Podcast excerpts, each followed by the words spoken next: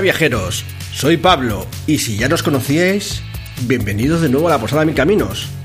Y si eres nuevo, pues ponte cómodo y disfruta del menú rolero que os proponemos este mes. A saber, en el recomendado de hoy está el repaso que nos hace Sergio a los siete grandes clanes de la leyenda de los cinco anillos, sus fortalezas, sus aliados, sus debilidades y sus familias. Lo encontrarás en nuestra sección de El Bazar. Además, tenemos de segundo plato en nuestra sección de El Faro una reseña completísima de Miguel de Trophy Dark, un juego indie de incursiones en los bosques más peligrosos. Y en los entremeses, Alberto y un servidor os recomendamos las 6 dots de Starfinder más útiles o divertidas para vuestras campañas galácticas. Y de postre, que todos lo estabais esperando, José nos trae las novedades más dulces de este mes para el sector rolero. ¿Estáis listos? ¡Empezamos!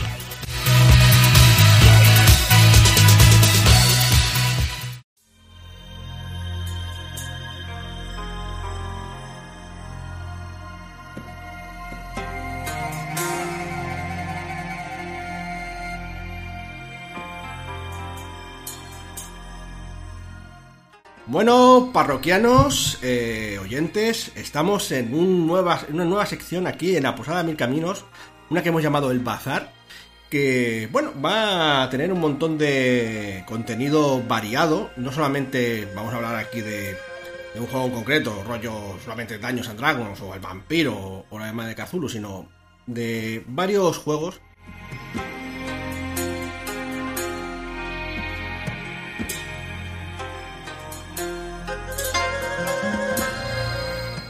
Y además, no solamente vamos a centrarnos en sus mecánicas, sino también a veces en conceptos como el trasfondo. Y bueno, para el primer programa eh, tenemos aquí a Sergio.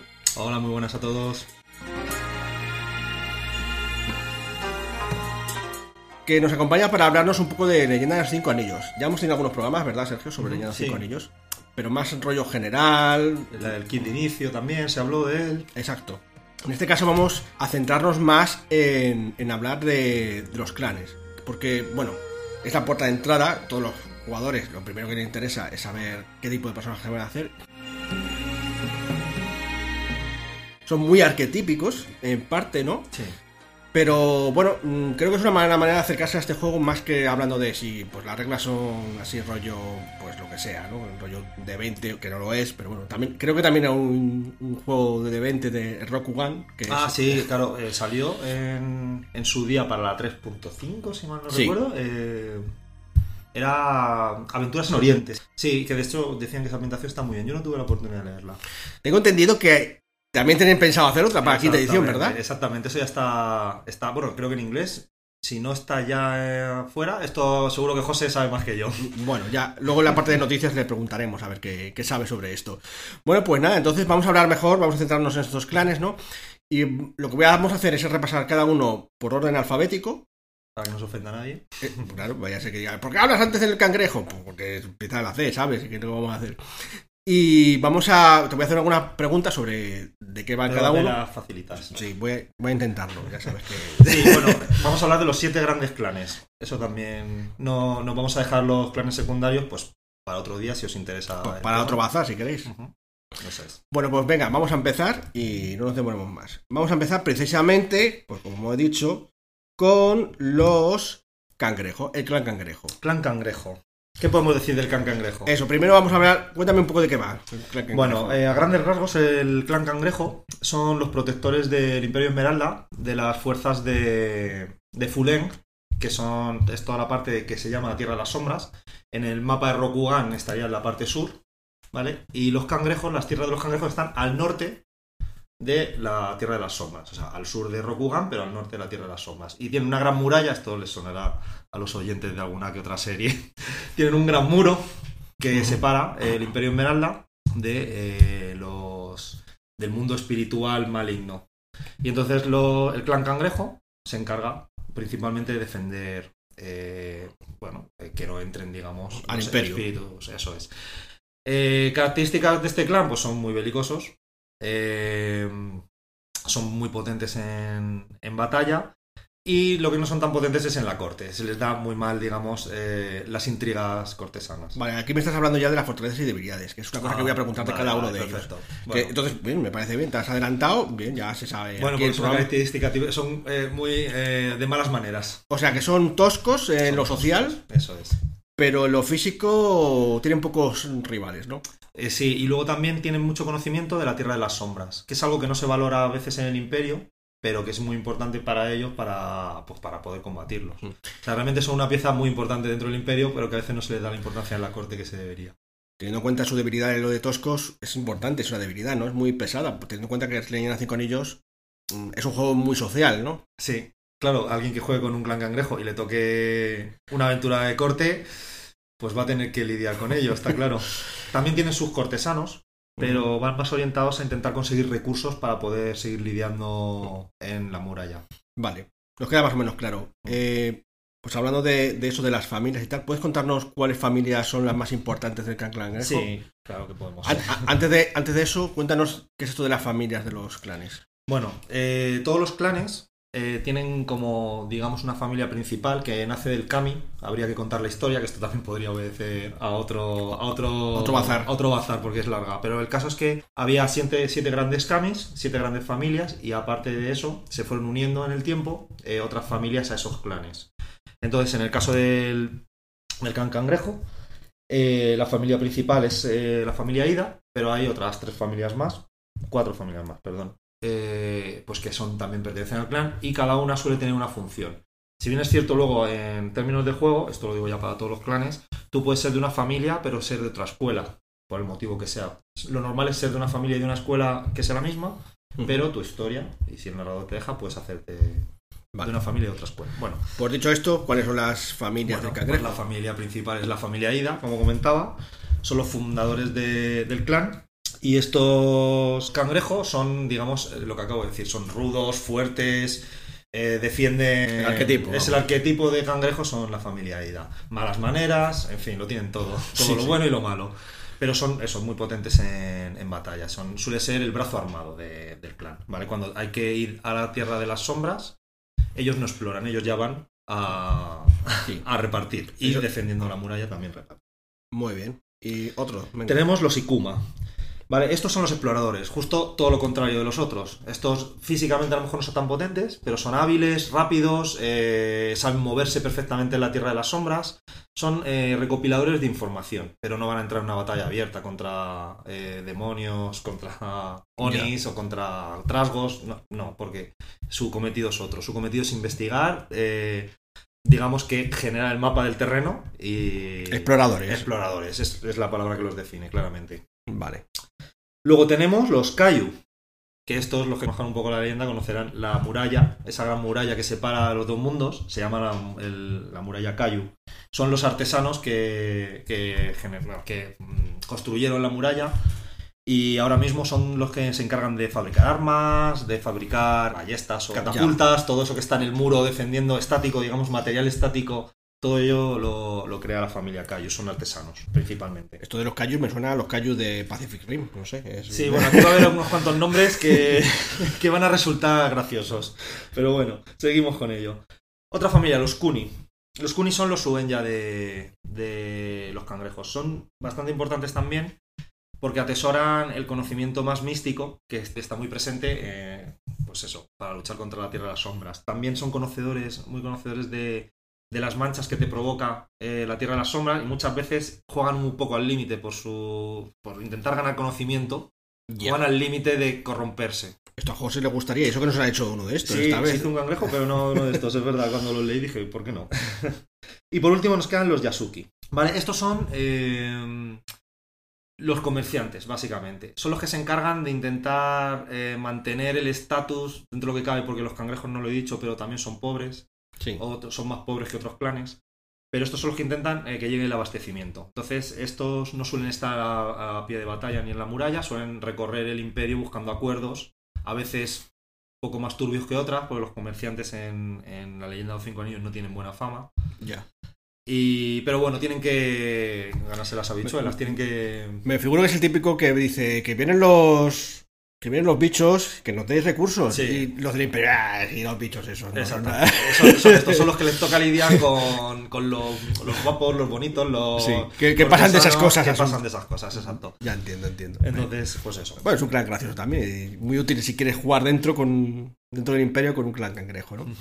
Bueno, pues hasta aquí el clan cangrejo. Bueno, podríamos. ¿Tienen algún aliado, antes de terminar, algún aliado o enemigo así concreto que sepas en concreto? Pero dentro de los clanes. Entre los clanes, sí. Sí, los el clan cangrejo se llevan mal con los grulla. ¿Por qué? Porque justo los grulla son estos cortesanos, son esto, este clan de corte, luego hablaremos de ellos, pero están muy metidos en la corte y como un escalón por encima de, de esa de su del, del motivo de existencia del clan cangrejo. Están, pues eso, como que hay diferencias. Aparte que los grullas son muy refinados y le dan mucho valor al refinamiento, tanto de las artes como del Y los protocolo. cangrejos son lo contrario. Exactamente. Entonces se llevan a matar. ¿Y tienen algún aliado? Sí, el clan León, por ejemplo, porque el clan León valora mucho eh, pues, eh, todo lo que tiene que ver con la batalla. Veremos que son, los, son el ejército de Rokugan. Y, y son, valoran al clan cangrejo desde el punto de vista de, de la labor que hacen y de, de que son al final son guerreros honorables. Muy bien. Ahora vamos a hablar, por orden alfabético, del clan dragón, que tiene un nombre muy chulo. A ver, El ¿de clan dragón es muy chulo, sí. Este clan eh, son los historiadores de Rokugan. Ellos no suelen, no suelen meterse o involucrarse en temas políticos, suelen mirarlo todo como desde arriba. Pero velan para que eh, la cosa no se desmadre. Entonces ellos escriben la historia y digamos que sus métodos a veces no se entienden. Son, tienden a ser monjes, están en sus montañas, muy aislados de la sociedad. Entonces cuesta entenderles. A veces no se entiende por qué hacen las cosas. Bueno, son O sea, un poco son- al margen de, Son monjes, básicamente. Son monjes, sí, o sea, y, y de clausura, además, por lo que Sí. veo. Bueno, a veces salen, porque evidentemente siempre hay interrelación entre ellos, pero sí, están más aislados en sus montañas. Vale. Y son pensadores, ¿no? Como filósofos o algo así. Exacto, sí. Más o menos queda claro. ¿Cuáles son sus fortalezas y sus debilidades? Bueno, pues el clan eh, dragón eh, tienen, bueno, muchos conocimientos de- del medio también, son como muy naturales, tienen muchos conocimientos en física y, y, bueno, saben sobrevivir muy bien en las montañas, en el entorno donde, donde Buen- viven. buenos supervivientes. Son buenos supervivientes. Y claro, las debilidades son todo lo contrario, son muy malos en sociedad, digamos que les cuesta eh, conseguir a veces cosas precisamente porque la gente no acaba de entender sus métodos o sus Ujú. maneras, formas. Vale. Pues, o sea, bueno, sí, más o menos ha quedado. Como sería un monje, imaginamos. Bueno, hay monjes que tienen mucha labia, pero bueno. Sí, suele pasar con los dragones, tengo aquí anotado, que aparecen cuando nadie se los espera. Son como muy, eso, como muy místicos también. De repente aparece un dragón y tú dices, algo pasa cuando un dragón está en escena, porque ha venido por algo. vale. No es simplemente estar por estar. Pues venga, ahora cuéntanos así resumidamente las familias que tienen. Vale, las familias dragón, bueno, eh, empezamos por Agasa, ¿vale? Se dedican a la alquimia, la metalurgia, la, eh, la medicina, eh, principalmente son sueñas. Y bueno, pues eso, son estudiosos de, de son como alquímicos, ¿no? Eh, más, Sí. no tan a lo mejor en contacto con los kami como podrían ser los fénix, sino que le gusta más rollo alquimia. Vale, tenemos otra familia, los Kitsuki, que son los cortesanos. Si a alguien le toca de los dragón ir a, a la corte, es a estos. Eh, también son investigadores, porque recordemos que los dragón también velan para que el imperio no se desmadre. Entonces también eh, tienen ese punto de investigación, de intentar Sí. enterarse de, de lo que no son los mejores en ello, pero también. En están- nombre de la rosa. Sí, un poco ese rollo monje investigador, sí. Luego tenemos los Mirumoto, puede ser los, a lo mejor lo- uno de los más famosos, de las más famosas familias de, De los dragón. de los dragón. ¿Vale? Son busis y tienen un- una técnica muy, muy famosa, muy peculiar, que es el combate con dos armas. Y son muy buenos duelistas, aunque como no son, digamos que tienen peor marketing que los Grulla, luego veremos, pero son muy buenos duelistas, incluso pueden llegar al nivel de los, De los Grulla. de los Grulla, sí, de los Kakita, que sería la familia duelista Grulla. Eh, tenemos a los Togashi, este es el fundador del clan. Vale, son, esto sí que es un monje al uso. ¿Vale? Son, de hecho, eh, los monjes tatuados de, de Togashi. Llevan tatuajes que les confieren ciertos poderes y ciertas propiedades. Son muy llamativos. Y bueno, son eso, fundador del clan y son eso, muy meditabundos, muy eh, de investigar sobre eso, quieren llegar como a la luz. conocimiento. Y ya está, hemos terminado con las familias del clan dragón. Vale. Eh, ¿Aliados? Aliados del clan dragón, bueno, se llevan bien con los fénix, lo cual también es un poco lógico porque los fénix también son un poco místicos, un, poco, de hecho, monjes Sí. también. Eh, sobre todo con ellos, pero bueno, mm, no se llevan mal con los escorpión. Curioso. Y con los unicornio también. Se llevan Bien. Se llevan bien. ¿Y mal? Se llevan mal, con los grullas se llevan. Hay mucha gente que se llama mal con los grulla, ¿eh? Sí, a ver, al final, bueno, veremos luego, pero estás metido en las posiciones de poder. Es normal que levantes esas perezas. Vale, bueno, pues aquí más o menos el clan dragón. eh, y siguiendo por orden alfabético, vamos a hablar del clan escorpión. Ese. Quizá uno de los más famosos de, de cinco anillos. Y Sí, y de los que más juego dan, seguramente. seguramente. ¿Cuál es el tema de los escorpión? Los escorpión existen para que el imperio esté unido, pero que a la vez no se una demasiado, que puedan atentar contra el emperador. Y, y su frase sería: el fin justifica los medios. O sea, todo lo que es el busido para ellos, eh, o sea, para otros clanes, para ellos, digamos que es más laxo. O sea, mm, no dudarán en utilizar técnicas, digamos, Poco honorables. poco honorables para conseguir eh, que el imperio Perdure. perdure. Entonces, eso también les confiere una tarea eh, bastante, eh, lo diré, con mucha responsabilidad sobre el imperio. Pero es la tarea que les ha tocado. Entonces, tienen que ganarse la enemistad de la gente, del resto de clanes, a cambio de eh, cumplir su función. Total, aquí tenemos espías, tenemos ninjas, aunque los ninjas no existen. Es verdad. Eh, Los shinobi. Tenemos actores eh, de día, eh, ninjas de noche, cosas así. Ya. Entonces, ¿cuáles son. Su fortaleza es, supongo que la sociedad, imagino. Sí, ¿no? la información que poseen, eh, moverse en sociedad. Sí. eh, bueno, o sea, siempre es bueno tener un aliado escorpión. me- mucho mejor que, Que un de enemigo. enemigo. Debilidades, imagino que no son especialmente buenos marcialmente. Mm, No son especialmente buenos marcialmente, sobre todo a, a guerra abierta. Hay Sí. ni buenos duelistas. Eh, y también tiene un problema que la gente no confía en ellos. Sí, es un gran problema. bueno, y a ver, sus familias más importantes. Bueno, las familias más importantes tenemos los Bayushi. Es pues, la familia más importante del clan. Escorpión. Es la, la que es el creador del clan. Eh, Bayushi, bueno, este es, son eh, villanos, intrigas, el arquetipo, ¿no? Sí. Básicamente. De hecho, una frase típica de ellos es yo no sé nada. y el fin justifica los medios, como decía antes. Luego están los Susuro. Ujú. Estos son los que decía antes de que son actores. De hecho, principalmente digamos que su, su trabajo es ser- actor. Estos son como cor- cortesanos Sí, también. cortesanos, exacto. Ellos se desenvuelven en la corte y son como, pues eso, estudiantes del arte del, escénico. Pero, por la noche, Pueden ser otras cosas. pueden ser otras cosas. bueno, digo por la noche, en realidad da igual. O sea, ellos también se dedican a, a investigar y a recopilar Sí. información. Eh, eso, Espionaje y demás. espionaje, sí, eso es. Luego tenemos a los eh, Soshi, que, que estos también... eh, estos tengo aquí que son los Sugenya, cortesanos y shinobi. Madre mía. Estos tienen mucho que. Estos tienen mucha tela que cortar, ¿vale? También se, se deslizan.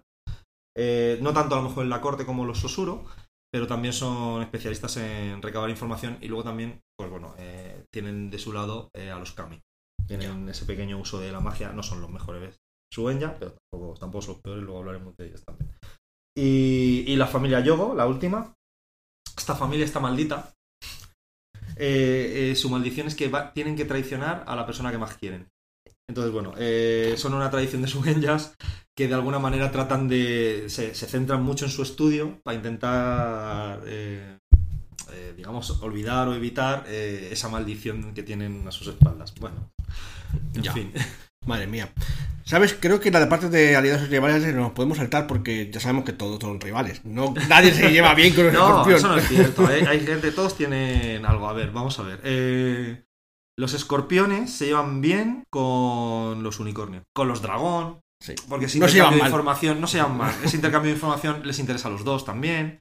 Y con los grulla, dependiendo de. La- De cómo. Pero, de pero cómo- pe- hay que pensar que también están muy metidos en la corte y que, bueno, a un grulla le puede venir muy bien tener un aliado escorpión. de cómo sopla el viento, ¿no? Por supuesto, a los León no, No- no se llevan bien porque sus métodos son totalmente incompatibles con la filosofía de los leones. Bueno, vamos al siguiente. El clan Fénix. Clan Fénix, los Sugenya por excelencia. Eh, pues nada, este, este clan eh, se dice de sí mismo que protege el alma del imperio. Y, y bueno, también otra de las cosas, son estudiosos, eh, son muy buenos Sugenya, eh, también monjes, también tienen templo y, y también promueven eh, la paz y el entendimiento entre los clanes. Es algo que a lo mejor no se tiene tan asociado a, a los Fénix normalmente, pero también tienen ahí ese punto de, de un poco intentar... De pacifistas. De pacifista, sí, eso es. Vale. Y bueno, eh, ¿cuáles son sus fortalezas? Bueno, la Eh, magia, ¿no? La magia es, es su fortaleza, son los mejores. Su ya podemos afirmar sin, sin que nos tiemble el pulso.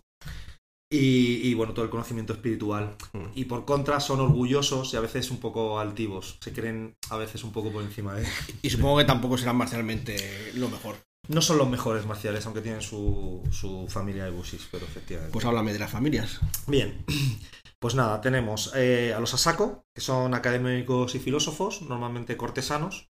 Eh, a los Isawa, esta es la familia más importante del clan Fénix. Este clan tiene una peculiaridad, que la familia que fundó el clan no es la más importante del clan.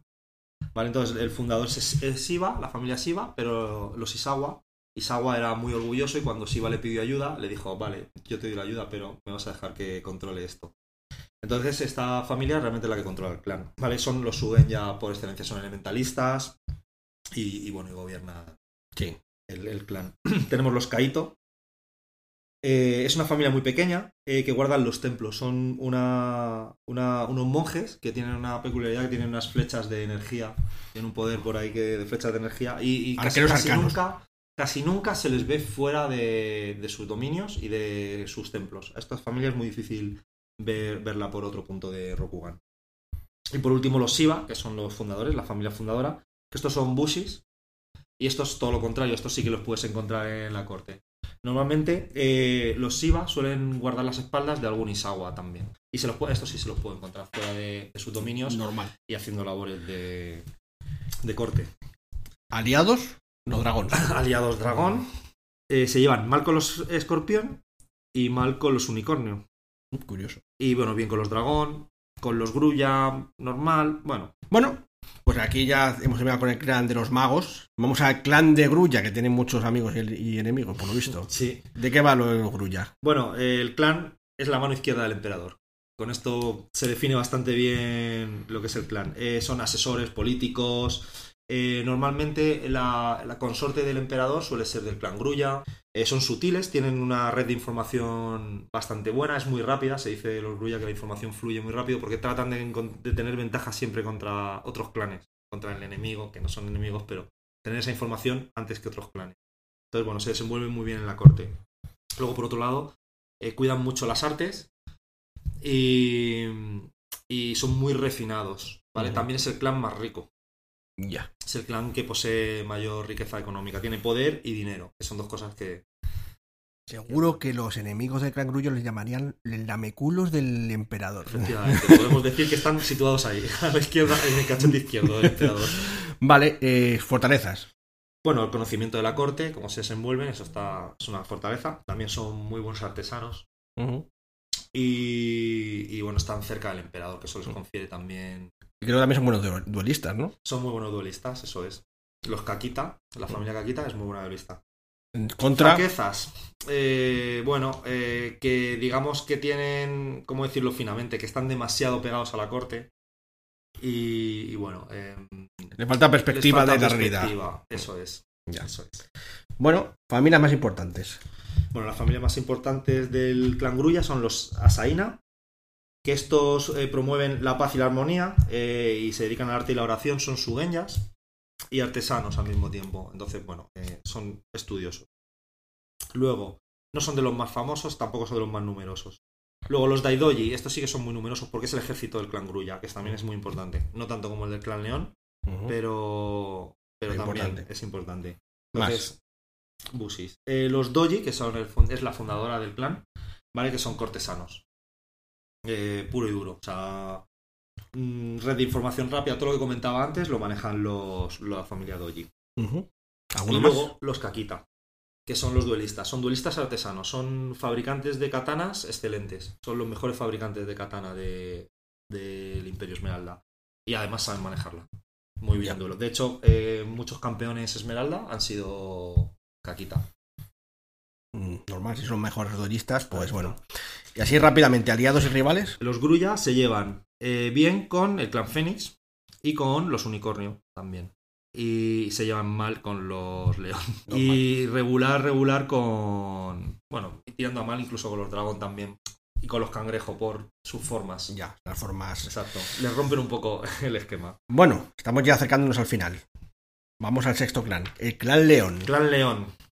Si los Grulla en la mano izquierda del emperador, Por los. León son la mano derecha del emperador. ¿Por qué? Es el brazo armado. Son eh, tácticos, son en la batalla. O sea, ellos no son tan buenos como duelistas, pero sí que en batalla son infalibles. Eh, técnicas de, tácticas de guerra y muy buenos combatientes. Sin embargo, la parte mágica, digamos que flaquean un poco. Ya, esa sería su debilidad. Sí. Entonces, Eso es. También tienen un carácter que tiende agresivo, lo cual a veces choca con su visión del busillo muy honorable. A veces pierden los papeles y eso les crea, les crea conflictos. también sería una especie de Sí, debilidad. en es una debilidad también de ellos. Son, tan rígidos en su interpretación del busillo que, es- que Ya. se les resulta una debilidad también. Bueno, pues mira, ya más o menos en el tema están propias sus fortalezas y debilidades, así que cuéntame un poco de sus familias. Bueno, la familia Kodo, que son los fundadores del clan, son estrategas y militares. O sea, sería la definición. Son bushis, pero, pero... Como generales y Sí, capitanes y Eso cosas es. así. Eso es, son eso, los que dirigen los ejércitos. Tenemos los Icoma. Estos son, son- esta familia muy curiosa porque son las que, los que narran, son una especie de bardos, que narran las gestas heroicas de su, de su clan. Ya. Y además eh, hacen que se perpetúe en la historia. Dicen las malas lenguas que si no lo están los libros de los Icoma, no existe en la historia, no, no cuenta como historia. Tendrán buena caligrafía, supongo. Sí, efectivamente. Luego tenemos a los Kitsu, que son los Sugenya, que son. Bueno, se dice, esta familia se mezcló con seres de otros mundos en el pasado. Y, y es como cogen su poder de sus ancestros, eh, apelan siempre a sus ancestros, pero no son demasiado potentes, no son, no, eh, desde luego no son como un clan Fénix, pero son probablemente los Sugenya más flojitos dentro de, de todos los clanes. Y por último, los Matsu. Es una familia de, de mujeres berserker. Amazonas. Rollo amazonas. No es que no haya hombres, sí que los hay. Pero de hecho hay Matsus hombres que con eso es el grueso del ejército, son ellos. O sea, igual que los Akodo dirigen, ellos son el brazo. Estos sí que son los que, Los que dan. los que reparten. Pero la- los cuerpos de élite de la familia Matsu sí que están compuestos solo de mujeres. Ujú. Bien, qué curioso. Mm. Los Matsu. Bueno, ¿y cuáles son sus aliados y rivales en el Imperio? Pues se llevan bien con los cangrejos, como hemos dicho. Regular mal con los Grulla. Mal con los grulla, mal con los escorpión. Y bueno, eh, tiene una relación más o menos neutra con, con los dragón. Y, y, bueno, más o menos por ahí andan las cosas. Con los unicornios se llevan también regular. Los unicornios tienen ya no solo maneras eh, Sí. distintas que podrían eh, cabrear a los grullas, sino que su interpretación del busillo tampoco es, digamos, del todo ortodoxa. Ya. Bueno, pues nos llegamos al final. El clan unicornio. No menos importante que el resto, ¿no? Sí, el unicornio se podrían definir como extranjeros.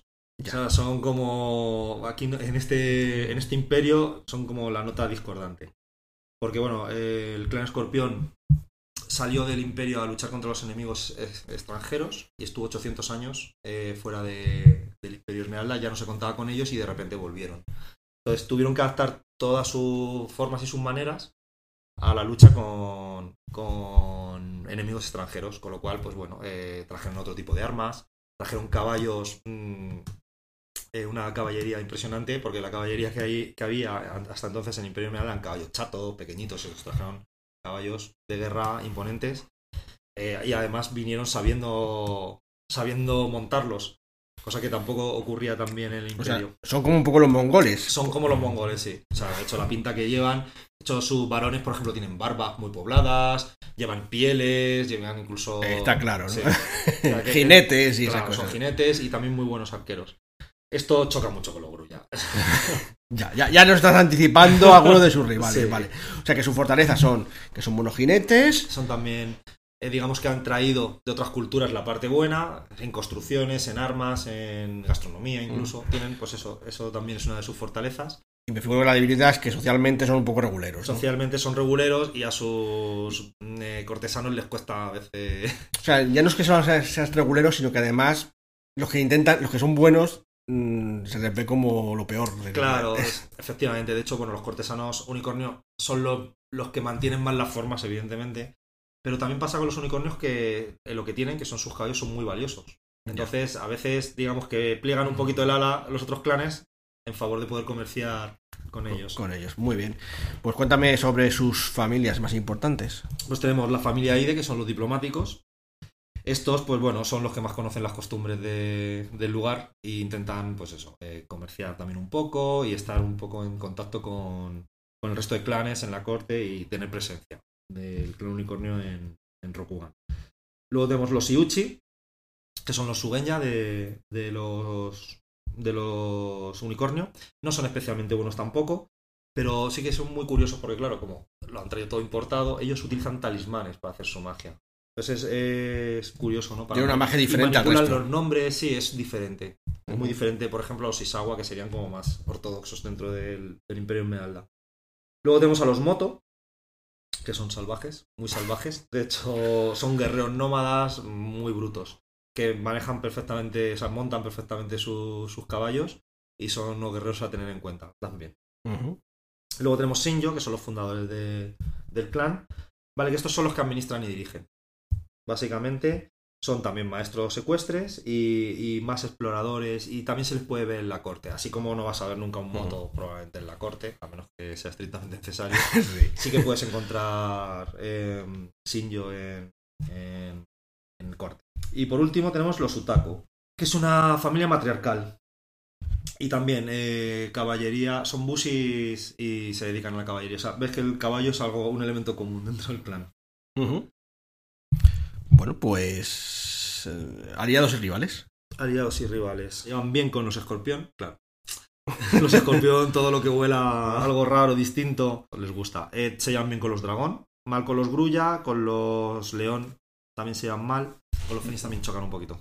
Bueno, pues parece que nos hemos dado un buen repaso, más de lo que yo esperaba sobre los clanes. Pero bueno, he sido el primer bazar, así que ha estado bien Bueno, para, que- para darle esto. que- La verdad es que era, es mucha tela, daría para unos cuantos Sí. bazares sobre los clanes. Y bueno, y lo hemos dicho antes, solo hemos hablado de los siete grandes clanes, que son los que se suele jugar, pero bueno, hay otros clanes menores que... que, que sí, ya hablaremos en otro, sí, en otro bazar. en otro bazar. Bueno, pues mm, para terminar, ¿qué tal si nos confiesas cuál es tu clan favorito?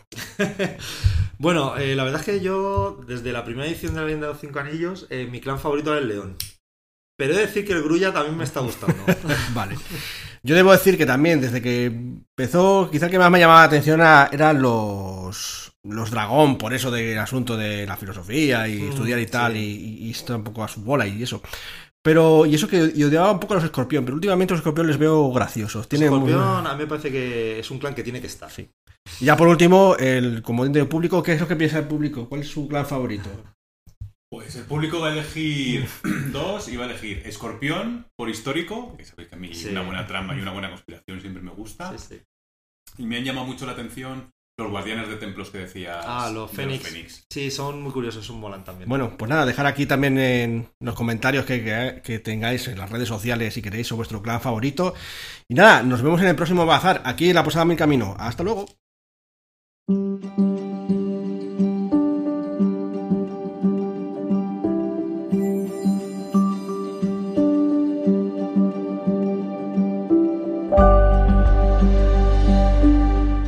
Hola a todos, mm, viajeros. Bienvenidos de nuevo aquí a la Posada Mil Caminos y en concreto al desván de la posada, ¿no, Alberto? Efectivamente, estamos un día más aquí, nos hemos subido arriba a ver qué hay en todas estas cajas y estos trastos, que siempre molan mirar. No solamente, como dijimos en el anterior programa, vamos a hablar de cosas de Dungeons and Dragons, sino de juegos también de 20, ¿no? Como caso que nos toca hoy, Starfinder. Porque hemos dicho, vamos a mirar las estrellas, como decía Picar. Pues eso es lo que vamos a hacer hoy. Sí, Starfinder con... también tiene muchas cosas en común con Dungeons and Dragons. De hecho, bueno, pues eh, nace a través de Pathfinder, que a su vez nació de, de Dungeons 3. Son como primos lejanos, podemos decir. Sí, lejanos, en una galaxia muy, muy lejana.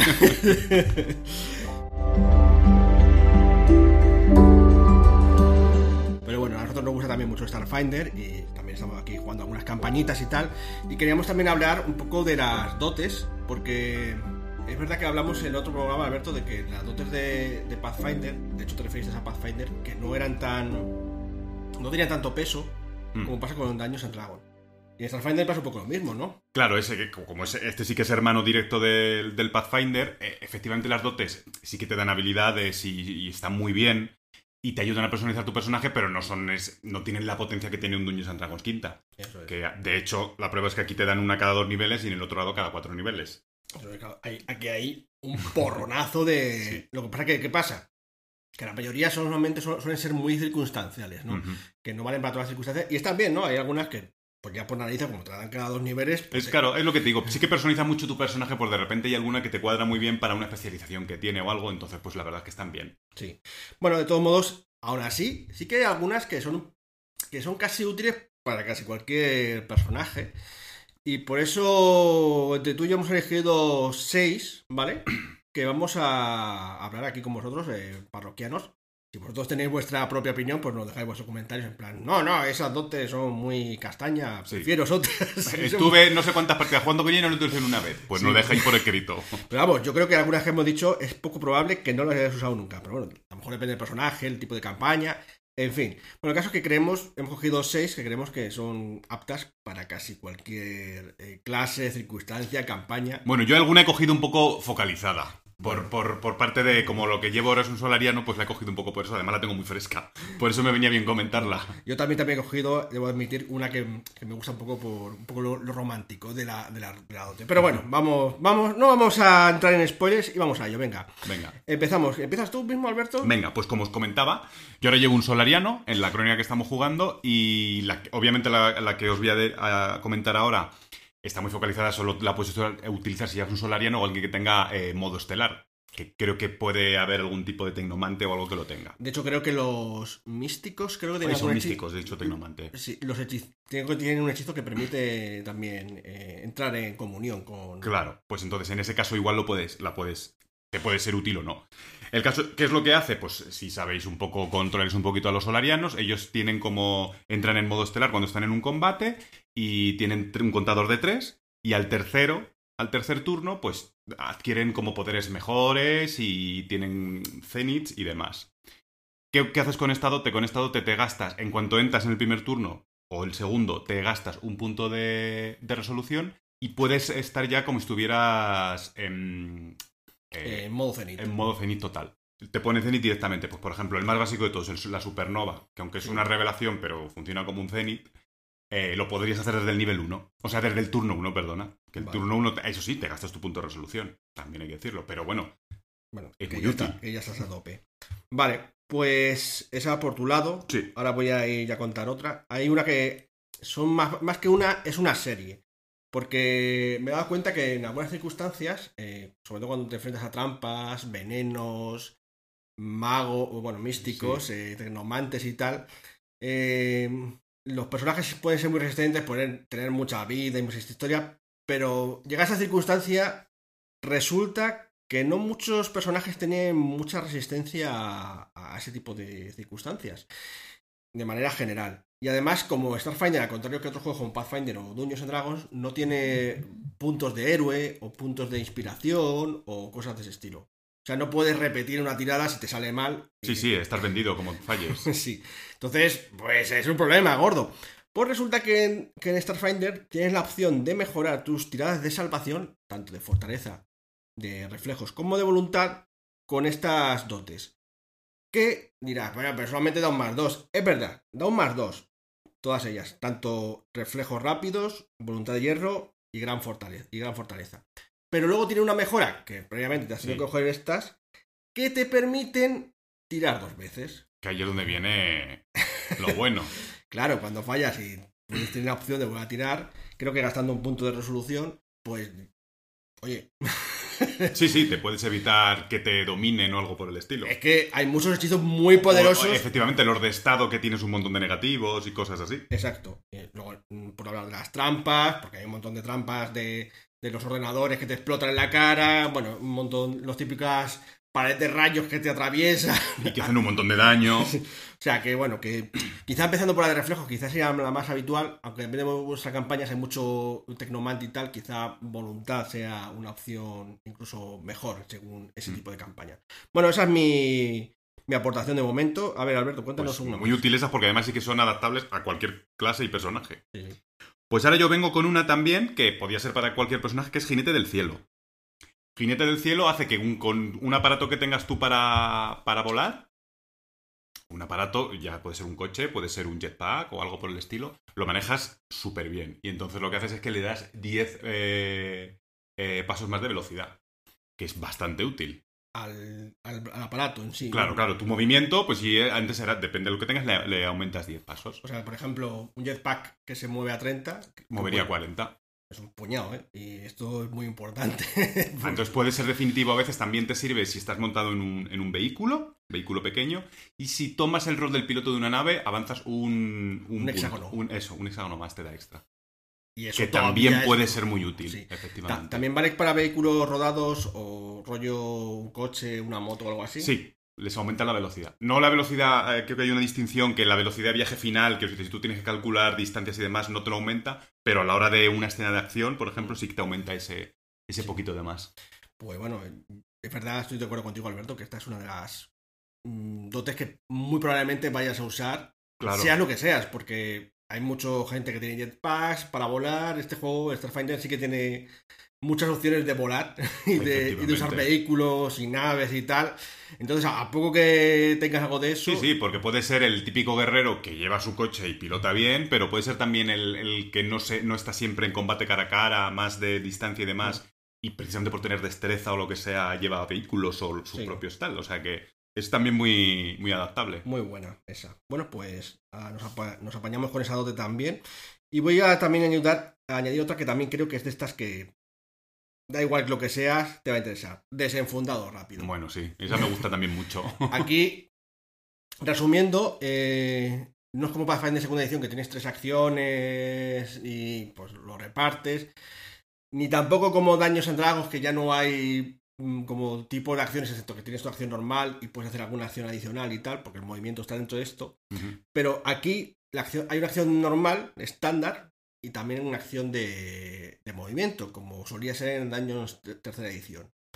Y claro, el problema es que la acción de movimiento compete hacer muchas cosas eh, durante tu turno, lo que incluye eh, desenvainar el arma. Claro, ¿qué pasa cuando haces eso?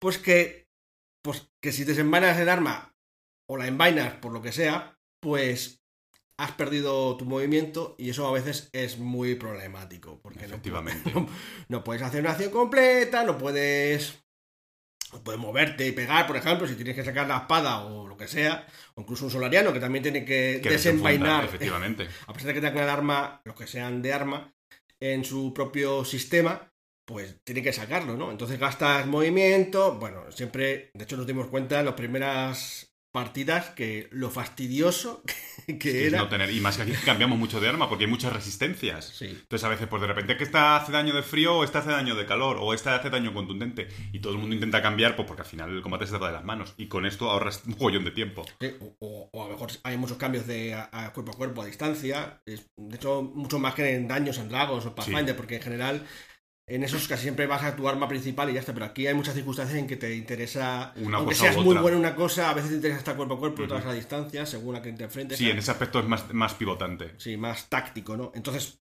necesitas velocidad en esto. Y esto te permite desenvainar como una acción rápida, que es que puedes tener una cada turno, pero es casi como gratuita. Mm. Entonces, pues, desenvainas, te mueves, pegas, Al lo que quieras, y haces lo que quieras.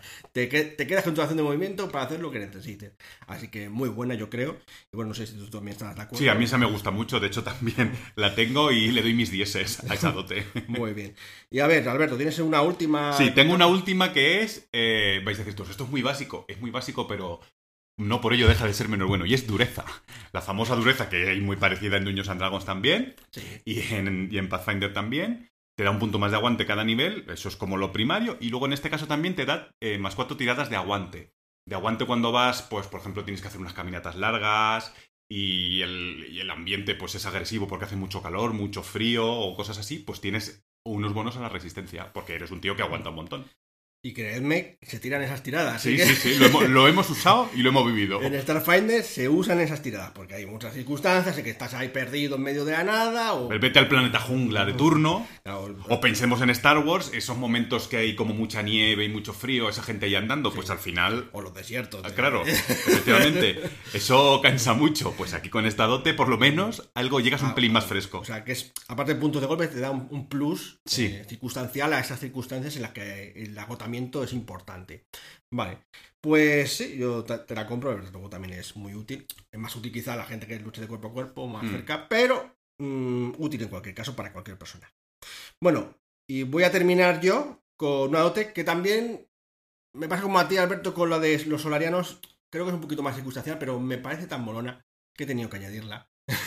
que es la de desvío de proyectiles. Que tiene además un, un nivel superior. La primera puedes cogértelo a nivel 8 si eres una clase tipo soldado o Ujú. solariano, los que tienen Sí, un marcial de estos. un marcial, exacto. Porque tiene requisitos más 8 a la tirada de ataque base. Pero, ¿qué te permite? Pues desviar con un arma cuerpo a cuerpo, energía, eh, proyectiles. Y dices tú, ¿a qué suena esto? Mm, esto me suena un poco a Star Wars, efectivamente. A mí me parece también muy chula de ver. Pues eso, si tienes un arma rollo como nuestro amigo José, eh, que tiene un Dosco, que es un arma así como de energía, una especie de hacha de energía Sí. extraña que tiene, pues cuando te lanzan ataques de proyectiles, en lugar de comértelos a veces o estar solamente sometido a la CA, pues puedes Usa su reacción y, y desviarlo. y desvía. Entonces me parece muy divertida. Pero es que aún más divertida es cuando llegas a. Vale, es, muy- sí. es, es cara, es cara. Nivel 16, tienes de eh, reflejar proyectiles. ¿Qué es lo que estáis pensando? Podéis devolverle de un hachazo con vuestro dosco a quien nos dispara un cañonazo. Esa es muy grande y divertida. Sí, sí. Pero es verdad que primero necesitas bastante nivel. Ya, ya la primera necesitas nivel 8, que no está mal. Sí. Y la siguiente ya nivel 16, que ya para campañas épicas, ¿no? Entonces, pero bueno, tirarle, este, tiren con tu, su cañón mega de Eso. plasma. Y a todo se llega, a todo se llega. Solo es una cuestión de paciencia. en fin, bueno, es curiosa. Y nada, pues con esto más o menos hemos hecho las seis que nos hemos propuesto. Eh, supongo que hay... Sí, hay mil más y cada suplemento que están sacando le meten dotes nuevas. O sea que esto es un, un no acabar, pero hemos decidido centrarnos en algunas que las que, que hemos visto que últimamente en nuestra crónica que estamos jugando nos han sido bastante prácticas. Bueno, pues aquí nos quedamos con este capítulo más en el desván. Eh, espero que os haya sido de utilidad. Y nada, pues a menos que no tengas algo más que decir, Alberto. No, no, con esto ya podemos seguir mirando las estrellas, que es lo que estábamos haciendo al principio. Pues nada, nos vemos entonces el próximo programa aquí en el desván de la posada.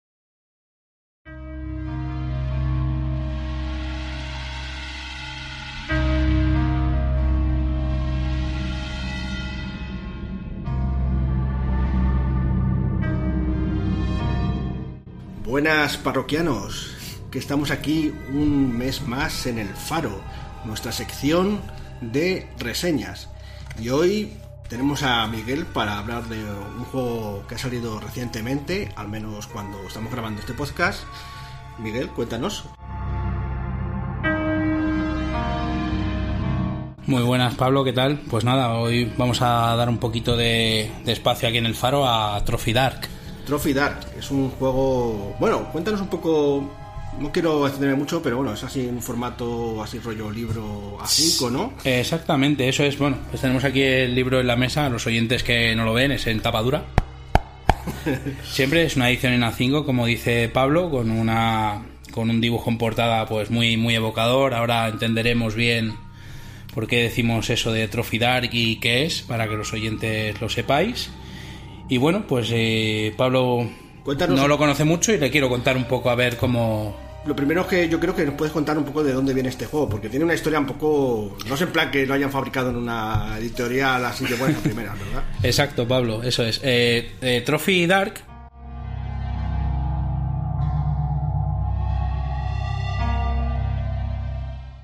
Digo Dark porque luego, luego lo comentamos un poquito más despacio para los oyentes. Hay otros tipos, hay otros trophies que están relacionados, ¿vale? Pero Trophy nace en, una revista que se llama Codex. Es del autor es Jesse Ross y lo saca en plan como un microjuego en la revista Codex, en uno de los números, no recuerdo en cuál era. Está disponible en internet, en Drive RPG y demás, se puede conseguir. Y el juego entre los pues eh, lectores de esa revista empieza a cobrar mucho peso y se plantean el decir, ¿por qué no recapitulamos todo lo que hay de Trophy Dark y de Trophy en un, en un libro? Ahora describiremos de, de, qué va. En vez de que esté separado en diferentes eh, partes de la revista y en sucesivos números de esa revista. O sea que hay como alguien que dice, esto mola, vamos a sacar un juego de esto. O sea, me estás diciendo que hicieron como una especie de, de idea, reglamento o algo así para sacar una serie de módulos, por decirlo de una manera, que estaban todos interconectados o algo así. Bueno, más o menos sale primero un reglamento de Trophy y luego, luego, luego veremos, eh, Trophy se juega con incursiones, que digamos son como aventuras, módulos, Sí. one shots, que como tiene éxito, empiezan a sacar otros autores y o el propio creador diferentes incursiones para, para Trophy en diferentes números de la, de la revista. Empiezan a sacar también, y luego lo veremos en las reglas, empiezan a sacar rituales que se pueden usar en Trophy. O también trasfondos y habilidades de esos trasfondos. Un poco empieza como. Que a mí me gusta eso, como empieza a haber como una especie de comunidad Trophy que empieza a aportar ideas a- al juego. Sí, más bien fue un juego evolucionado, ¿no? Por decirlo. Sí. En lugar de ingeniado, en plan, vamos a hacer un juego así. Eh, empezaron con una semilla y fueron haciéndolo crecer, añadiéndole. Sí, Jesse Ross es el que pone esa semilla y la gente sobre esa semilla que parece que cuaja empieza a, a- a tomar cierta forma. Incluso la editorial eh, eh, que no es americana o estadounidense, perdón, eh, de Gauntlet es la que la que se decide a sacarlo. Pero hay una cosa importante que hay que decir, que es que sale antes la edición española que la estadounidense. Curioso. Literal, la saca de Hills Press en España Sí. con, te cogieron los derechos de, de Trophy ¿También y hicieron, les hicieron propone- un crowdfunding también de, de esto o esto salió por. Fue una preventa, recuerdo, la, en la página de, de Hills Press eh, y sacaron la, la preventa de este juego. Y lo que no, los que participamos en esa preventa no sabíamos si iba a salir el juego en español antes que el estadounidense, porque y era la que al final y quedaron bastante sorprendidos los creadores del estadounidense con la versión En española castellano. en castellano. Y Sí, es a- una además tiene el lomito así como, como no- con otra textura que está muy Sí, chulo, ¿no? sí, los oyentes que les invito a verlo por internet o si les Mira, gusta. vamos a acercarlo porque cuando esto es que pasa cuando me paso por el lomito. Sí, en la Es- parte es izquierda, Sí. eh, eh, sí, tenemos en, en la portada es eh, tenemos un dibujo evocador y la parte izquierda de la portada, lo que es el lomo, está como en tela negra, o sea, queda como una especie de eh, libro, Sí. como alguna Biblia de estas negras oscuras y demás. Es muy oscuro, es muy oscuro, eso sí. Sí, con lo de Dark y demás. Y, eh, y afortunadamente pues pudo salir la versión, la edición en español antes que la, que la O sea que ya, ya se puede comprar y Sí, en la página de Hills Press y demás, o en cualquier tienda. también. tienda se puede, se puede adquirir. Muy bien. Bueno, pues ya sabemos de dónde viene y demás. Pero ahora cuéntanos un poco de qué va. Yo antes de que empieces, quiero, no sé si tendrá algo que ver, porque eso de excursiones me suena a lo que hacen los videojugadores con las raids y tal, que se juntan un montón de gente para ir a, a liar la parda en algún sitio. ¿Tiene algo que ver esto con...? Sí, sí, voy a decir la típica respuesta de sí y no.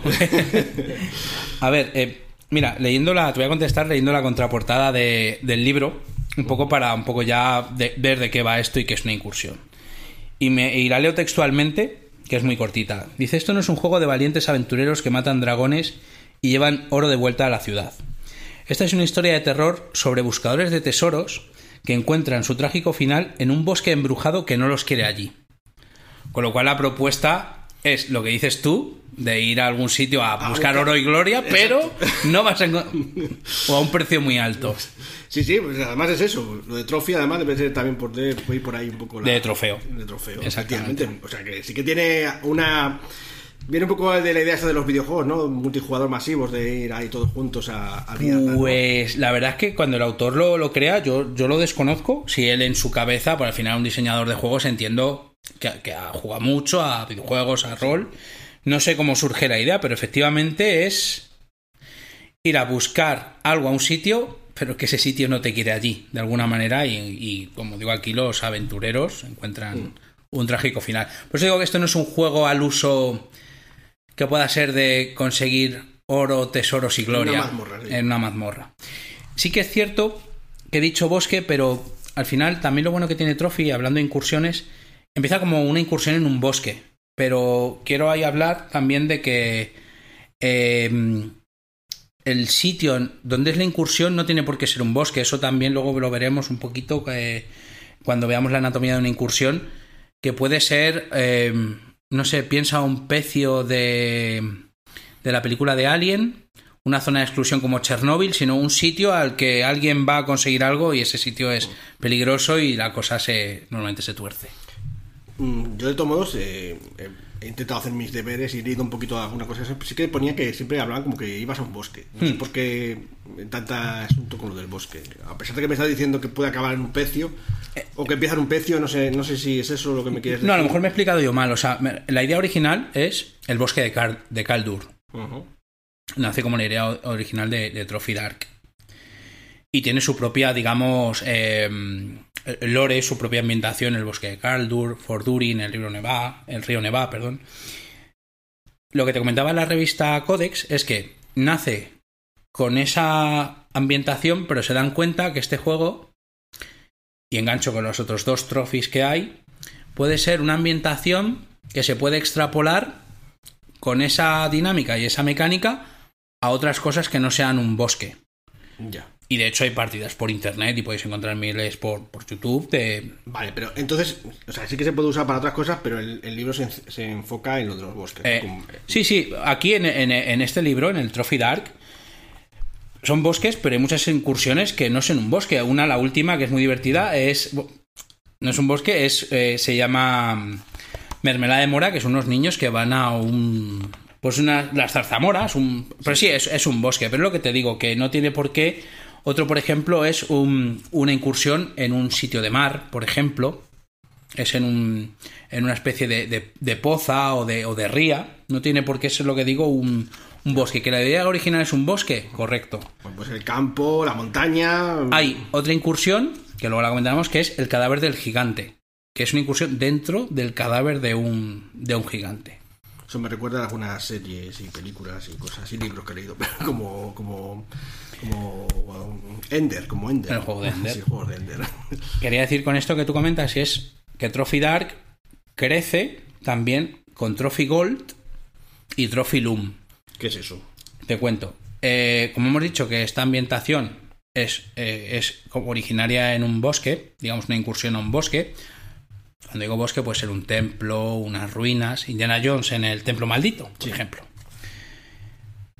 Crece este juego y dicen, como está pensado para una incursión que pueda ser un one shot, lo extienden un poquito a Trophy Gold, que es vamos a jugar a Trophy un poco extendiéndolo a un modo campaña y, lo, y está pensado para decir, bueno, en la ambientación, estas dinámicas y estas, estas, este contexto, vamos a intentarlo llevar al modo campaña. Y luego sale Trophilum, que están todavía pendientes de traducción y que saldrán aquí en España también. Es una ambientación agnóstica, creo que se dice así, de Trophy. Y es lo que te digo, que ahí es con reglas Trophy y el universo Trophy, cómo te lo puedes llevar, te enseñan a construir ambientaciones que no sean en un bosque. Por eso digo, pueda ser en un pecio, en, piensa en la película de Alien, o pueda ser, imagínate, un grupo de científicos em, yendo a Chernóbil a conseguir algo y Ya. la cosa se complica. O la película esta reciente que salió en Netflix de que salía Natalie Portman, esta que era que entraban como una especie de Aniquilación. aniquilación, por ejemplo. Bueno, eso que es un bosque, pero bueno, sí. pero se entiende. sí. Yo lo veo como zonas cero, donde la cosa, la, donde la zona cero no te quiere ahí. Vale, vale. Pues muy bien, pues más o menos creo que con esto ha quedado un poco claro de qué es mm, eh, Trophy, Trophy Dark al menos. Incluso Trophy Gold y Trophy Loom. Loom, eso es. ¿Cómo se juega esto? Cuéntanos un poco primero cómo es la creación de los personajes. Vale, sí, pues como esto es rol al final, y aunque sea rol indie, pues bueno, también hay que crear los, Los personajes. los personajes, eso es. Pues mira, aquí no, no lo aprecian los, nuestros oyentes, pero bueno, la ficha es muy, muy sencillita. Al final, ¿cómo se define un personaje de, de Trophy Dark? Es una serie de parámetros muy, muy sencillos. tenemos el nombre, la ocupación y el trasfondo. ¿Vale? La ocupación es aquello a lo que se dedica el personaje cuando hace la incursión, ¿vale? Digamos un poco la profesión, Sí. ¿vale? Digamos. En el libro también te vienen varios ejemplos de. tanto de, de- de ocupaciones, para que si no lo quieres pensar, pues puedes coger un ejemplo. Y de trasfondo, que es a lo que se dedicaba el personaje un poquito antes de hacer la incursión. Y a lo que ya no se dedica, pero bueno, le da una serie de, de experiencia. Vale, esto al ser un juego indie, cuando in- indie me refiero a que las mecánicas son sencillas y requiere mucho por parte de narrativa de los jugadores, también no está limitado a lo que venga en el libro, sino que entre máster y jugadores se pueden pensar ocupaciones y, y trasfondos, ¿vale? Vale. Eso ahora veremos en la siguiente un poco la parte de mecánica que tiene que ver esto la ocupación y trasfondo. Luego la, bien, eliges una motivación, que es por qué tu personaje decide embarcarse en un camino quizás sin Eh, retorno. Sin retorno, sí. ¿sabes? Algo que le motiva para conseguir eso. Luego se eligen, y es optativo, una serie de rituales, Sí. si quieres. Los rituales son efectos mágicos, digamos, o poderes sobrenaturales que hacen que tu personaje pueda hacer algo, algo sobrenatural. Ya. Vale, pero como en este juego todo tiene una contrapartida, y ahora veremos, te voy a hablar de la ruina, que es algo que define a un personaje que es que le hace ser un poquito más poderoso, la ruina. Cuando tú coges rituales te aumenta la ruina, ¿vale? La ruina es algo que va de valor 1 a 6 y que a lo largo de la incursión, de la aventura, va a ir subiendo. Si tú tienes más rituales, empiezas no con ruina en 1, sino que si tienes dos rituales más, te vas a ruina 3, Sí. pero hace que tu personaje esté más degenerado. Ya. La ruina, por su propio nombre indica, Es, es, lo que va a acabar con tu personaje. Exactamente. Hay mecánicas para decir, cuando la ruina llega a 6, tu personaje ya, el bosque, la entidad, la zona cero, toma el control del personaje. Se lo ha comido. Se lo ha comido, lo ha, lo ha absorbido, pero hay dinámicas para bajar la ruina también. Vale. Que a no todos los compañeros del jugador le van a gustar porque es actuar a favor del bosque y en contra de tus compañeros. Ay, ay. Ya van las traiciones aquí de por medio. Y luego hay un. Y eso, por último, están los estados. Cada vez que te aumenta la ruina, ahora veremos en la dinámica cómo va, el personaje adquiere un estado, que es, pues bueno, puede ser algo que tiene que ver con lo que le ha hecho aumentar la ruina. La ruina quizá lo podéis ver también como un impacto tanto físico como mental de algo que le ha ocurrido al personaje, y pueda ser un aturdimiento, una amnesia, pavor a las arañas o lo que corresponda. Bueno, ¿cómo, cómo se, ¿Cómo se juega? ¿Cómo, ¿Cómo interaccionamos con el mundo mediante las reglas? Trophy es, es un juego muy sencillito. Lo que pasa que sencillito no quiere decir que no sea algo complejo en el hecho de que creo que aunque tenga pocas reglas, creo que hay que llevarlas a rajatabla para poder es- saborear la experiencia de lo que es Lo que es la partida. lo que es Trophy como tal, ¿vale? Pues Trophy se juega con dados de 6, que no lo hemos dicho. ¿de acuerdo? Y eh, básicamente la tirada básica es la tirada de, de riesgo. ¿Cuándo se hace la tirada de riesgo? Pues cuando el personaje se va a enfrentar a algo que le va a poner, que le va a poner en riesgo. Sí. ¿Vale? Algo peligroso y que hace avanzar la trama. ¿Vale? Esto también es importante saber que Trophy es un juego en el cual en la incursión se da una pauta, pero es un juego colaborativo en cuanto a narración también y, Sí, sí. y, y desarrollo de la propia partida. Creo que por eso digo que no vale para todo el mundo, en el sentido que requiere mucha proactividad por parte de los jugadores y másters de crear sobre una base de una incursión el mundo que le rodea a los personajes. Vale, pues muy sencillo. ¿Cómo se hace una tira de Trophy? La tira de riesgo. Antes hemos hablado de, de ocupación y trasfondo, ¿verdad? Sí. Si la tirada que tú vas a realizar de riesgo tiene que ver o puedes usar tu ocupación y tu trasfondo, coges un dado de 6, Sí. ¿vale? Ahora bien, dices, yo puedo tirar y no pasa nada. ¿Cómo es el resultado? Pues de 1 a 3, pues la cosa va muy mal, no te sale. De 4 a 5 lo logras, pero, ¿vale? Y con el 6 te sale perfectamente. Y me dirás, joder, dices, solo tiro un dado. Y, "Ay, es poco. Hay manera de conseguir más dados. Y aquí creo, creo que viene la parte guay del juego, que es el pacto con el diablo. Ya. Pacto con el diablo, ¿qué significa? Y yo creo que esto es lo, lo divertido, realmente la enjundia de, de Trophy Dark. Que es, te dan un dado extra Sí. si aceptas el pacto con el diablo. Y el pacto con el diablo lo puede proponer el máster, pero lo pueden proponer el resto de jugadores también. El jugador que tira no tiene por qué aceptarlo, ¿vale? Es decir, si le parece bien, puede coger el del jugador A, del jugador B o la jugadora C, o el del máster. Si acepta el pacto con el diablo, se lleva su dadito. Pero independientemente de lo que salga en el resultado, pues el pacto con el diablo tiene algo negativo. tiene consecuencias. Tiene consecuencias, claro.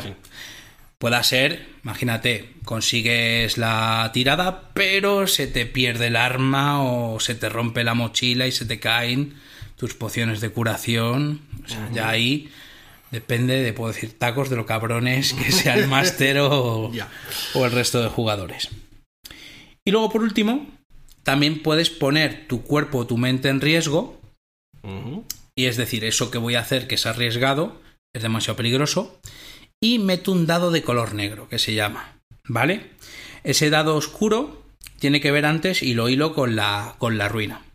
Si tu dado más alto en esa tirada, que puede ser de hasta tres dados, en esta tirada de riesgo, por lo que hemos comentado el pacto con el diablo, lo de poner en riesgo tu cuerpo o tu mente, tu dado oscuro es el más alto y ese dado es superior a tu valor de ruina, tu ruina aumenta en uno.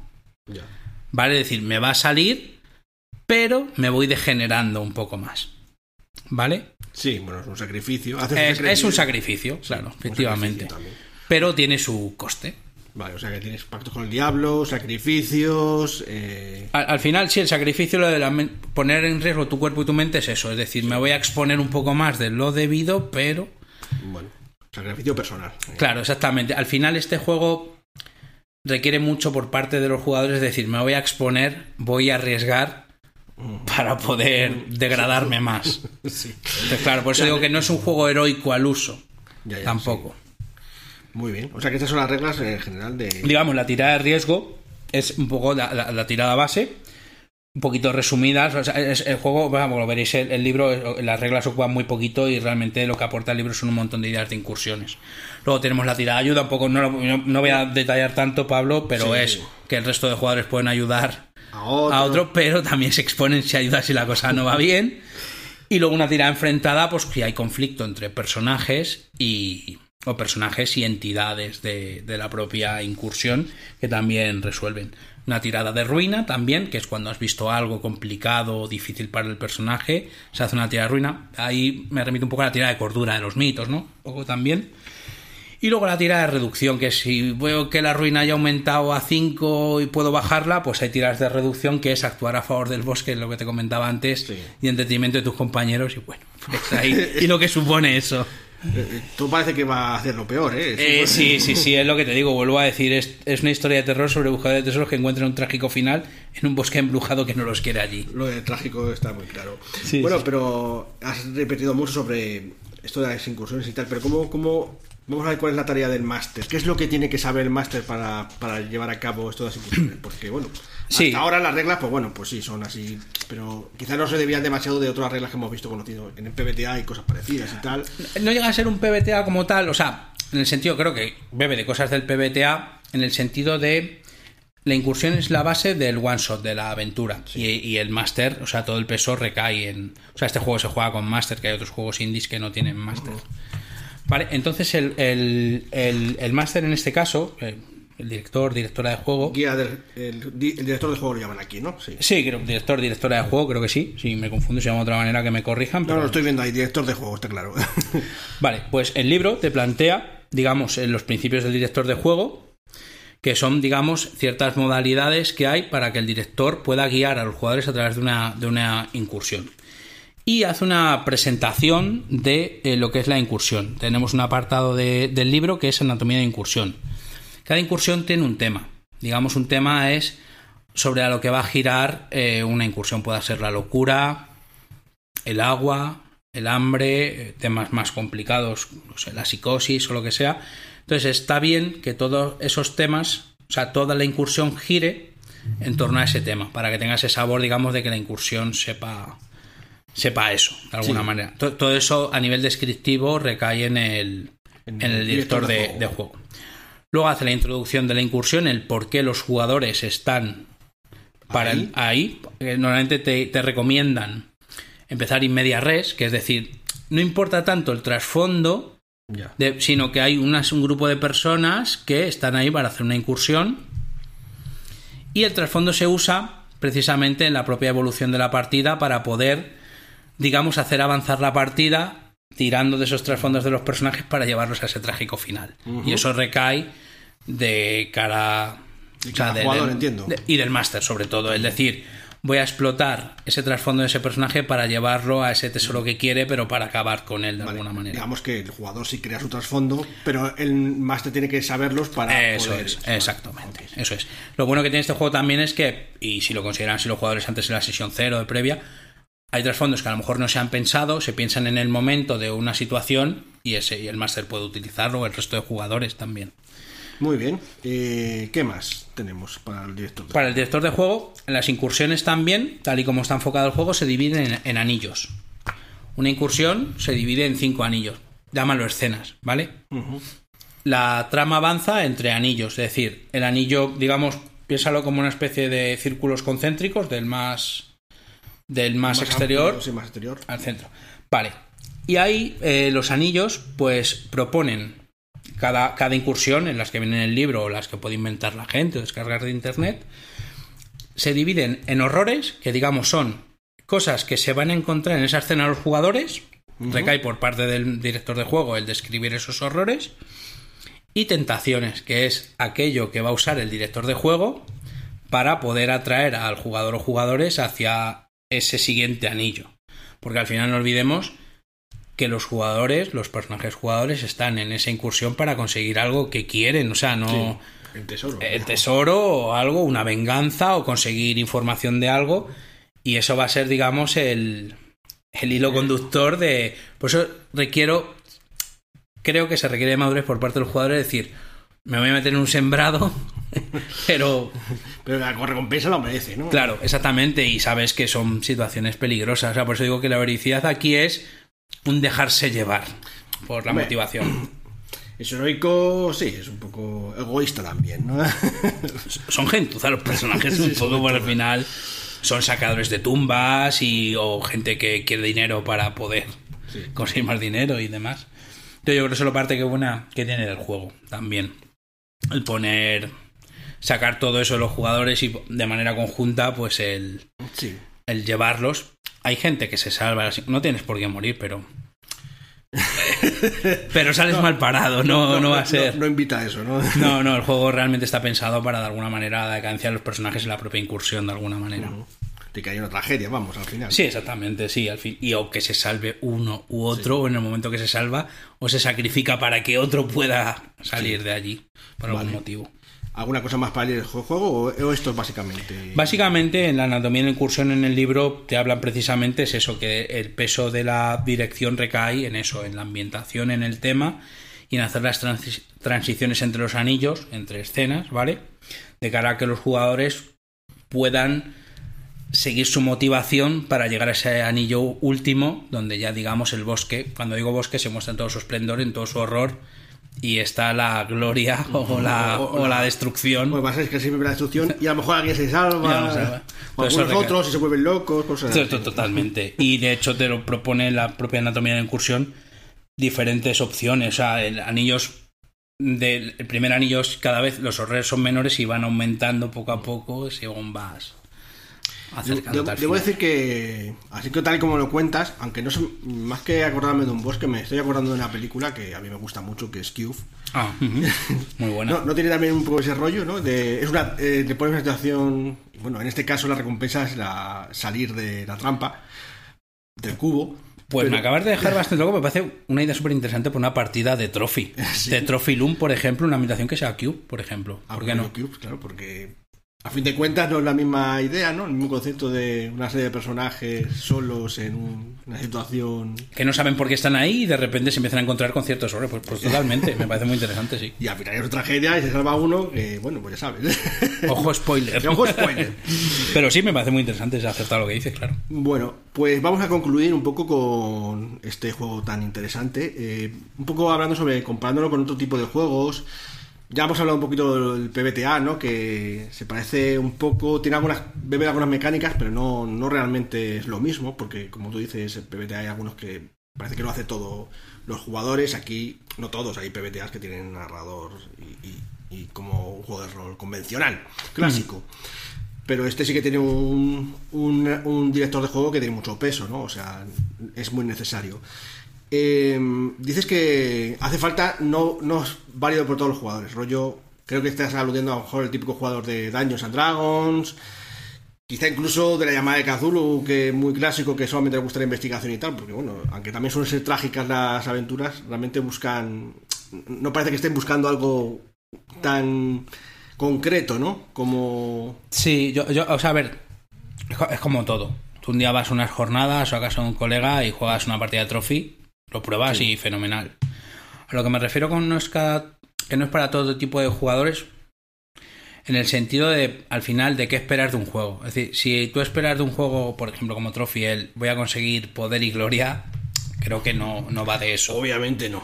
De hecho, en las propias eh, reglas de diseño hay juegos que los llaman play to lose. Jugar a perder. sí, sí. Y, y todo lo que pueda potenciar, me refiero, que perder puede ser ganar en otros sentidos o, o contar una historia conjunta.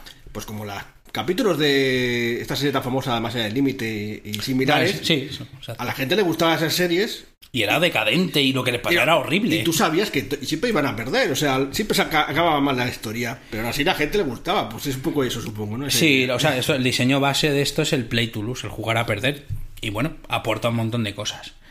Em, creo que es compatible también eso, o sea, que te puede gustar la fantasía clásica, Señor de los Anillos, Dungeon, y jugarte tu Trophy Dark perfectamente en, en algún momento. Eh, Eso ya, por eso digo, yo invito a la gente a probarlo, me parece muy divertido. O sea, De hecho- muy, muy divertido. Ya para concluir, eh, he leído, no sé si tú estás de acuerdo con eso, dice, pero eh, según la propia descripción del juego, eh, sus conceptos se pueden llevar a otros juegos también. Sí, exactamente, eso es. Por eso digo que es la parte que te comentaba de. No sé si te vas por el lado de Trophy Loom o ambientaciones Yo- o mecánicas. Lo he leído, de hecho, en la descripción de Trophy Dark, que no, no sé si en propio Trophy Dark lo pone, a lo mejor es en otros, es cuando no, no, no, he- no han dado tanto. Pero sí que decían que hay opciones que, que, te, que te invitan, si quieren, a llevar esas mecánicas a otros juegos, yo que sé, incluso podría jugar al Dungeons a perder. Sí, en la de Cthulhu Sí. es mucho más fácil, pero también Sí, se pueden dar situaciones de Cthulhu que podrían Sí, llevar a eh, esto. sí, entiendo que planteas incluso en propias campañas de otros juegos, jugar a lo mejor un interludio con esos personajes o unos PNJs que, que, que sea una incursión a, a lo Trophy, sí, ¿por, por qué no? Sí. Incluso Sí. eh, lo que ocurra mal, que puede caer abrir mal, podría ser la ventana para abrir luego ya otras partidas en ese, esa campaña Claro, de- a, a esto. Sí, puede ser, por ejemplo, interesante que un grupo de aventureros que han jugado una incursión y no acaba bien sea el disparador de una partida posterior de Dungeons de que tengan que ver qué ha pasado con eso. O- un preludio de prelu- de Sí, partida, totalmente, cosas sí. así. El libro lo contempla un poquito, viene alguna página de cómo meter trophy en otros juegos a modo de interludios, previos o lo que sea. o sea que sí, ahí. sí, sí hay opciones. Sí, sí, sí, totalmente, te claro. a, a- a eso también. Lo que pasa es que es lo que te digo, que también es, quizá, o sea, a lo mejor es refrescante en ese sentido, decir, joder, en una campaña que a lo mejor ya viene desarrollada de una manera, pues met- met- el máster, director, directora, meta esto y rompe un poco el, ahí Sí, y sí. siempre gusta. La- el- Los esquemas está, está bien la, la idea. Pues está, está muy interesante. Eh, lo único que, bueno, pues sí, también, obviamente tampoco es muy útil para si te gusta, no tanto por el poder, sino de desarrollar campañas de, Claro. de y tal. No, Claro, no es- sí, eh, por ejemplo, pros y contras, yo, claro, lo que puede ser para mí un pro puede ser para otro un contra y lo que sea una contra para mí un pro. Yo creo que no está pensado para campañas, sino para one shots, una incursión- o, eh, jornadas. Ahí habrá que esperarse un poquito a ver lo que nos ofrece Trophy Gold, que es la parte, digamos, vamos a hacer campaña de Trophy. Puede ser interesante, que me imagino que jugarán a entre incursiones y partidas y demás. Sé, que- sé que las mecánicas de combate están un poquito más extendidas para poder jugar eso. Y los interludios entre aventuras de Trophy Gold que los personajes puedan evolucionar de manera conseguir equipo, Sí, claro. conseguir La- la- la- relacionarse y La demás. cuestión de la evolución, que, que aquí pues no, no Claro, hay. en un play to lose la evolución, claro. Pero bueno, quiero decir que es interesante el Trophy Gold y, y sobre todo el Trophy Loom, que ya es el broche a decir, puedo llevarme Trophy a una ambientación de ciencia ficción o de actual, pues sí, creo que es un juego Pero- que tiene cierto sabor interesante. Aquí te pone, te plantean lo de los bosques, que es un poco la idea original, Original, la semilla es, y demás. Y, y, bueno, que además le pega, ¿no? Lo del bosque. Totalmente, sí, sí. El bosque de Caldur, Sí. que tiene su propio nombre. Pues nada, un poco yo invito a la gente a probarlo. Si les llama la atención los juegos indies de narrativa, de contar otras historias de manera diferente, creo que se van a divertir. Y me ha gustado mucho el ejemplo que has puesto de Cube, que es interesante para tirar Te, del te hilo he y, vuelto loco, ¿eh? Te he vuelto loco. y hacer la incursión ahí. Y, bueno, es una película que me gusta mucho y no la había valorado y, y creo que sí, que y animo a la gente a, hacer incursiones, compartirlas, subirlas a internet y... En Trophy o en otros juegos. otro que- juego. Muy bien, pues hasta aquí el faro de hoy. Espero que os haya gustado. Y bueno, Miguel, nos veremos en otro faro o en otra Por sección para charlar de otros juegos así tan chulos como este. Por supuesto, muy bien. Venga, Pablo. Hasta luego. Chao.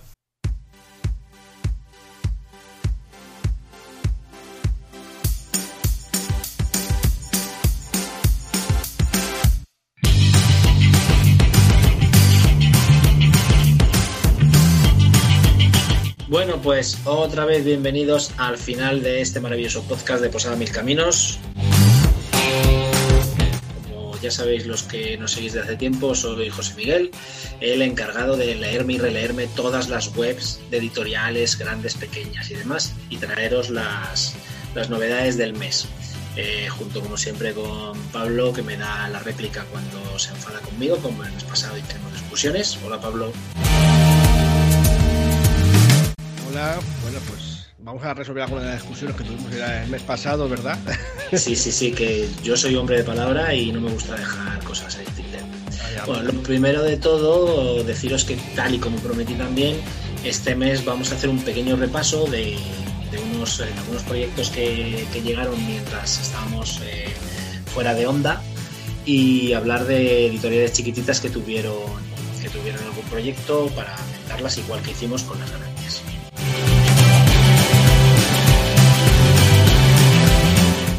No os perdáis hasta el final porque hay, tenemos noticias frescas de Wizard, así que... ojo. Sí, sí, sí. Como va por W y como sabéis que hacemos por orden alfabético, pues se ha quedado para el final.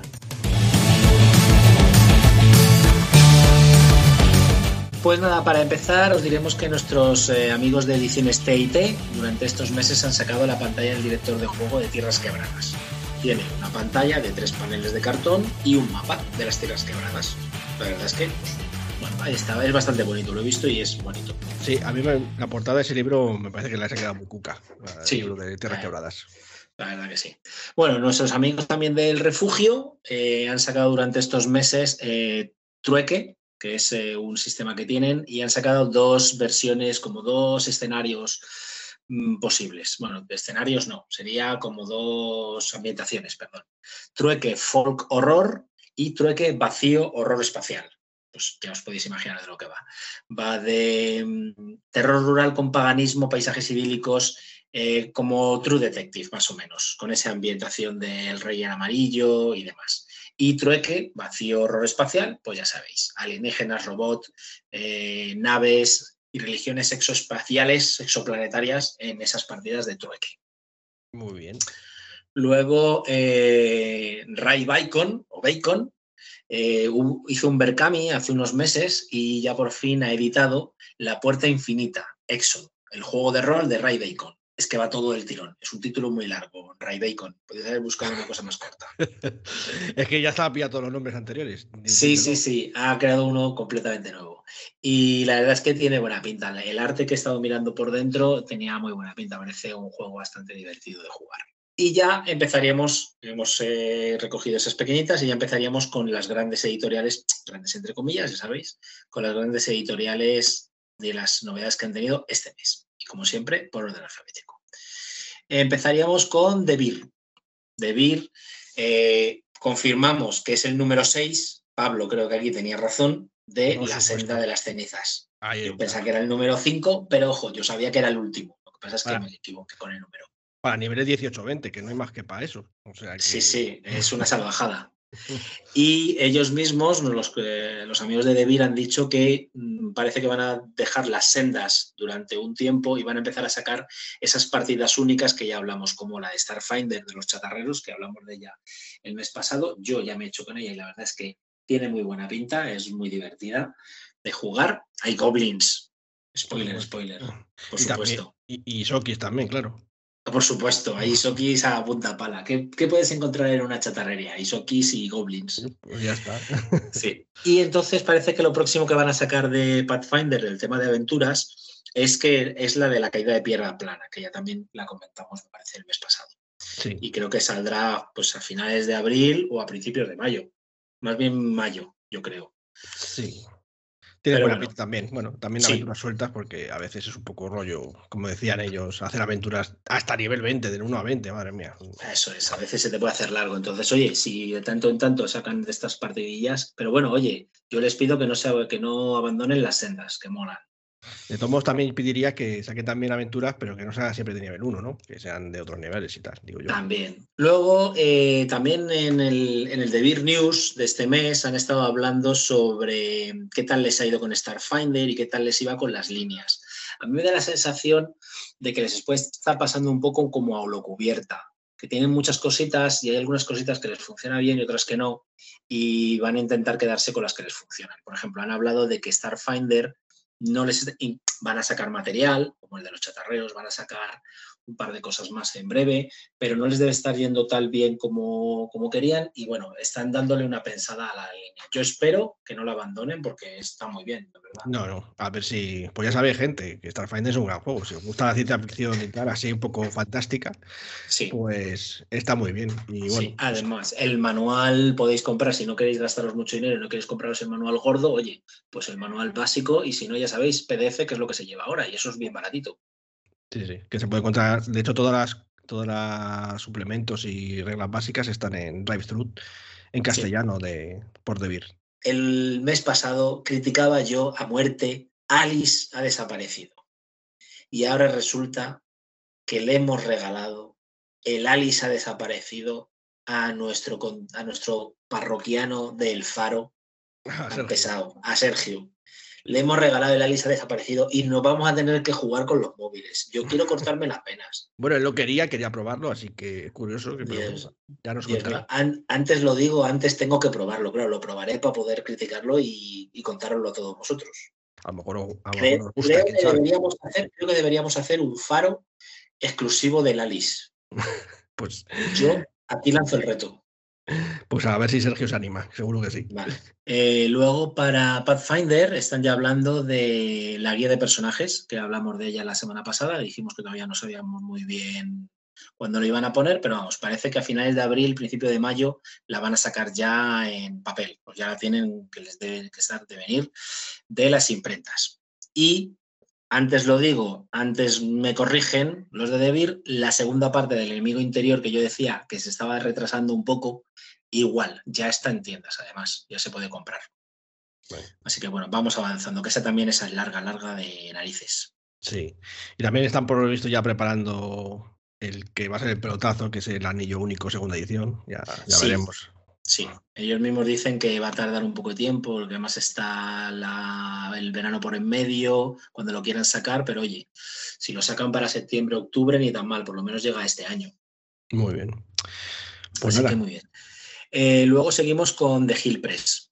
Hill Press este mes ha anunciado tres cositas. Ha anunciado las leyendas de Avalen, que es un juego inspirado en la Bretaña, en la Bretaña, en la Bretaña celta. Creo que nada nuevo bajo el sol, pero oye. El Dishonored, que es un sistema 2 de 20, que es de Modifius. Está ambientado en una cosa que llaman el Imperio de las Islas. La estética y las portadas a mí me recuerda mucho a la película de Mortal Engines. ¿Te acuerdas, no, Pablo? Sí, pero espero que sea mejor que esa película. Sí, sí, me parece que va por ese. Creo que es una mezcla rara entre Dune y Mortal Engines sobre hay ladrones, hay gente que va vestido como de siglo XVII con espadas, intrigas, robos, asesinatos, creo que va por ese rollo, pero como con un imperio, con islas separadas. Bueno, no me ha quedado muy claro cuando he leído la, la sinopsis del juego y he visto la, lo que tiene Modifius en su propia página web sobre el juego. Pero bueno, y lo que para mí es un pelotazo, pero me parece un mal pelotazo para The Hill Press, es el Actun Chulu o Cthulhu 2 de 20. A ver, ¿qué? Mi, qué? mi opinión única, pura y dura. Edge sacó el, el Actun Chulu edición percentual y solo se quedó en el básico y en el, y en el manual del jugador. Y no sacó nada de los veintipico suplementos que tiene la línea, que es una pasada lo que tiene. Y me dices que Gil Press va a sacar el Axun Chulo 2 de 20, que es como una línea que da como mucho, como mucho material después, que van a ir sacando más material después, no lo sé. Yo a Gil Press lo estaba viendo hasta el día de hoy más de, de juegos, libros básicos y con algún suplemento, pero no de una línea tan regular como puede llegar a ser el Axun Chulo 2 de 20. Es curioso Es ¿no? que la sí. No funcionara, ¿no? Pero ¿por qué no funcionó? ¿Por el de 100 o porque, o porque No la sé si no- rollo... Porque este es rollo ambientación Segunda Guerra Mundial, ¿no? Segunda Guerra Mundial, tienes que luchas contra la facción del Sol Negro, que es la facción ocultista del Tercer Reich, y tú eres pues un jugador del bando aliado, británico, indio, americano, español, francés, lo que quieras. Yo tengo el Axun Chulu y la verdad es que me encanta, tiene una cantidad de documentación apabullante, un material muy bueno, muy documentado. Pero, y en Estados Unidos ha debido funcionar muy bien, porque tienen muchísimos suplementos, guías de campaña, escenarios, eh, ambientaciones, diferentes guías regionales, está muy bien. No sé. Mm, Es cierto que Gil Press está trabajando mucho con Modifius, ha sacado el, el John Carter, está sacando el Dishonored, ahora es con Lactun Chulu, parece que quieren ir muy de la mano de Modifius aquí. Pero yo fíjate, yo veo más para este tipo de juegos a Holocubierta, con el Conan, y con este tipo de juegos de sistema 2 de 20. Con Star Trek lo veo más para una mm, editorial como, como lo cubierta, pero oye, a ver qué hace Gil Press Bueno, veremos a ver. con ello. Yo espero que lo cuiden porque a mí me gusta mucho. Tengo una partida pensada para haceros, todavía no hemos podido hacerla porque, claro, tenemos muchas obligaciones y mucho que jugar, pero oye, ahí está. Sí, sí, a ver si nos hacen unas. Eh, A esa seguro que se apunta, Miguel. O sea, Sí, a ese seguro. Le voy a hacer ah, con su con su actriz alemana. Eso. Pensado. actriz alemana en la Segunda Guerra Mundial en el lado aliado. Madre mía, la que me puede liar. Pero bueno, pues eh, pasamos a HT Publisher, que el mes pasado, aquí estuvimos discutiendo, Pablo y yo, para los que no los habéis escuchado, nos podéis escuchar en nuestro podcast del mes pasado, sobre el mecenazgo de Pathfinder para Shabba's World. Vale. Pablo, si me, si me equivoco, corrígeme, dijo que era el crowdfunding mecenazgo más exitoso de HT Publisher. Y yo le dije que a mí no me lo parecía y que me daba la sensación de que no había tanto público. Bueno, más que el más exitoso, el que más exitoso iba a ser, porque todavía estaba. Eso, Estaba en ello, vale. Sí. Bueno, el crowdfunding ya se ha terminado, o el mecenazgo, o la preventa, como lo queramos llamar. Y efectivamente han llegado casi a 14.000 euros. O sea, está muy bien. ¿eh? Eso es lo primero me quito el sombrero. Yo, particularmente, no pensaba que fueran a recaudar tanto dinero. Por lo que ya comenté, porque el Pathfinder ya tiene una línea que está bastante bien, con mucho material. Y oye, volver a meterte en otro, solamente por cambiar el sistema, yo no lo veía. Pero oye, me he equivocado en ese aspecto. Yo me quito la, me quito la, el gorro. Además, no han llegado a hacer todas las metas, pero ellos mismos han dicho que como han batido un récord de participación de tiendas y que en la página web la venta les ha ido muy bien, han decidido ellos desbloquear las dos metas que les quedaban. O sea, que eso es genial. Hay que tener en cuenta que este es el primer mecenazo que lo hacen en su propia web, porque la de, de Advance, que es la que me vas a Sí, comentar, hicieron es. Berkami, que es una plataforma Es- mucho más grande. Claro, entonces, claro, eh, estamos comparando, el, mes pasado Pablo y yo discutíamos porque en realidad estábamos comparando churras con merinas. Yo decía que, claro, el mecenazgo de Deadlands había sido más grande, que claro, son 23.000 euros, pero es cierto que el mecenazgo o la preventa por, de Pathfinder ha sido por su página web. Así que yo creo, yo particularmente lo dejaría en un empate. ¿Cómo lo ves? Bueno, venga, En la discusión. Aceptamos las tablas por el momento. Por el momento, ya discutiremos de alguna otra cosa seguro. Eh, Eso. Eso fijo. Bueno, y en diciembre de 2020, o sea, ya mira que ha llovido, hablamos de un Berkami, yo lo comenté, un Berkami de la enseña del elefante y el guacamayo. Y el día de Navidad se acababa, que era una buena fecha para comprar regalos, se acabó lamentablemente con el 50% del objetivo conseguido. Querían 5.000 euros y llegaron solo a 2.000 y poco. Es decir, era como un desastre para Bueno, HT. Publisher.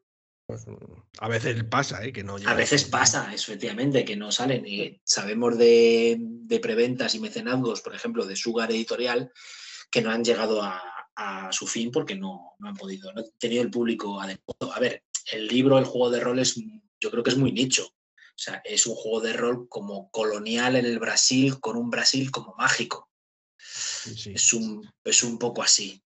Pero oye, nicho del dentro del nicho es muy nicho dentro del nicho, es decir, pero oye, dos años casi después, ellos mismos han dicho, oye, esto lo vamos a sacar y lo han sacado por su cuenta. Así que genial. Y no solo el básico, sino que han sacado también un libro de ambientación, que es una novela. O sea que, oye, genial para la gente que le guste y esa gente que se quedó al final sin poder sin poder tener el libro que querían, oye, pues ahora es el momento de comprarlo. Además, tampoco me parece mala idea. No hay tantos libros sobre la mitología brasileña. No. Y incluso aunque no quieras usarlo para ese juego en concreto, puede servirte de ayuda para los juegos en los que quieres apoyarte para conseguir información sí. sobre eso. Sí. Tenemos el de Ricardo Ibáñez, de no solo rol, pero va por otro rollo totalmente diferente, va por los aztecas, mayas y demás. Claro. O sea que, pero Brasil, Brasil en esa época colonial, es cierto que se podría utilizar otras ambientaciones, otros juegos, pero oye, no está mal, tiene muy buena pinta. Las ilustraciones además son muy bonitas. Es un libro como muy colorido. Uh -huh. La verdad bueno. que sí. Y eh, no solo rol, no solo rol, la verdad es que ha sacado el Taroticum y otros relatos.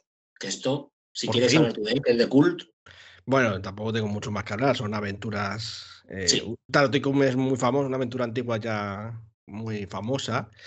mm, Y bueno, pues está muy bien. Y además es un pedazo de edición de la leche. Ya, ya me haré con ella. Lo para que, que estoy acumulando varios libros que quiero que hacer. Entre otros, otro de No Solo Rol. nuevos, el nuevo mundo, el nuevo mundo. Eso, eso, Nuevo Mundo, eso. Sí, que lo comentamos la semana pasada y, o sea, el El mes mes pasado, pasado. perdón, y ya por fin lo han sacado. Ya está, creo que en tiendas también. No, no, ese. Bueno, pero a punto. Cuando le escuches este podcast, a lo mejor sí, pero de sí. nosotros no lo tenemos. Es que pensamos, eh, estamos en riguroso directo diferido sí, sí. para vosotros, queridos, eh, queridos parroquianos. Bueno, Cierto. pues. Y Eh, sí, oye, una pregunta. ¿Para el Taroticum necesitas el tarot de cult? no, que yo sepa, no. Ah, vale. eh, valdrá cualquier tarot, en principio, Sí. pero si te quieres el tarot de cool, pues mejor. Así Sí, que bueno, para, para fliparte, ¿no? eso es. Como el tarot de Strat. Como el de Strad, como el de Tío Mar, pues bueno, Sí. está, está cierto. bien, porque son bonitos. Sí. Vale, y llegamos a la noticia que anticipábamos al principio de todo. Wizard of the Coast. Venga, anda, Pablo, te dejo a ti Bueno, que te, bueno. sé que te Por- gusta. Por fin ha hablado, porque madre mía, menuda comunicación tiene con la gente, o sea, hace anuncios a lo bestia. No dice, no, vamos a sacar Sí, sí. ahora un suplemento, luego otro, no, no, no, no. Te ponemos aquí que vamos a sacar 800 suplementos hasta fin de Sí, año y dices tú, pero Además, te ¿Eh? lo cascan en, en un anuncio de 20 segundos. Sí, sí, ha sido la leche. En todos los idiomas, en francés, en alemán, en español y en italiano era En también. italiano, sí. Sí, en italiano. Vale. Bueno, pues han anunciado ya por fin las fechas de, de publicación de los próximos cuatro suplementos. Mm, que, bueno, suplementos, algunos son ya. Guías, aventuras, sí. El primero de ellos, y quizá el más llamativo para todos, es el caldero de tasa para todo. que ya, ya hablamos de hecho de él el, el mes pasado en- aquí en la Posada Mil Caminos, aquí con Sí. Alberto. Ya Eh, tenéis título oficial. Sí, que sale para julio, en principio. Luego, este sí me sorprende, Monstruos del Multiverso, porque es muy reciente en inglés, eh, Sí. en septiembre, y es Mm. muy interesante, sobre todo para narradores, eh, Mm, perdón, Dungeon Master como yo, Sí, que sí. nos viene ver estas cosas, además hay algunas revisiones de algunos bichos y esas cosas, está bastante bien. A ver, es que el multiverso está muy de moda, sobre Está todo a partir, de, a partir del 5 de mayo o 6 de mayo, si no me equivoco, el multiverso va a estar muy, muy de moda. Eh, Ya, ya lo empezó con Spider-Man, pero bueno, ya. Por eso. Luego tenemos un viejo conocido, que nosotros estamos ahora mismo jugándolo, La Maldición de Strad, editado por Wizards, que pues mm, quien no lo tenga, pues la verdad es que os animamos a tenerlo porque probablemente es, según los 22, la mejor aventura que ha sacado para la quinta edición hasta el momento. O bueno, hasta hace poco. No sé qué tal estará la de Baldur's Gate y tal. La tengo por aquí, pero hasta que no me la lea bien no sabría deciros. Bueno, y hablando también de aventuras, esto no sé si te sorprende o no, ah, van a sacar otra caja de inicio en octubre de Dungeons and Dragons, con otra Sí. aventura, claro. les debe haber ido súper bien las cajas de inicio anterior, porque otra caja de inicio me parece, a mí también me sorprende, pero oye. Bueno, hay gente que le gusta casi las colecciones incluso. Pero están bien. Les habrá salido extremadamente bien. Y para terminar lo de Wizards, no solamente anunciaron estas cosas en, en castellano, sino que anunciaron que va a sacar la invitación de Spelljammer, que es el Starfinder de, de Dungeons, ¿no? Por de alguna manera. Así que a lo mejor con eso, oye, también se anima Starfinder, oye, que así plan retroalimentados, ¿no? Sí. Y también por fin han anunciado la película de Daños and Dragons para el 2023. Hay un teaser ahí ya en internet. Llevábamos muchas noticias eh, en los mentideros de internet sobre los actores y demás, y ya han confirmado, medio confirmado algunos nombres. No, lo sentimos, Jeremy Irons no está. Pero el resto de los nombres creo que los tenemos que comentar, cuando tengamos más tiempo. Así que nada, bueno, pues eh, vamos a cerrar la posada otro mes más. Ya vamos encaminados, vamos cogiendo velocidad. El próximo mes, si encuentro alguna cosilla que se nos haya quedado en el tintero de estos meses pasados, también lo comentaremos. Y si no, ya vamos a novedad a tope. Pues nada, muchachos, que descanséis. Un saludo. Un saludo.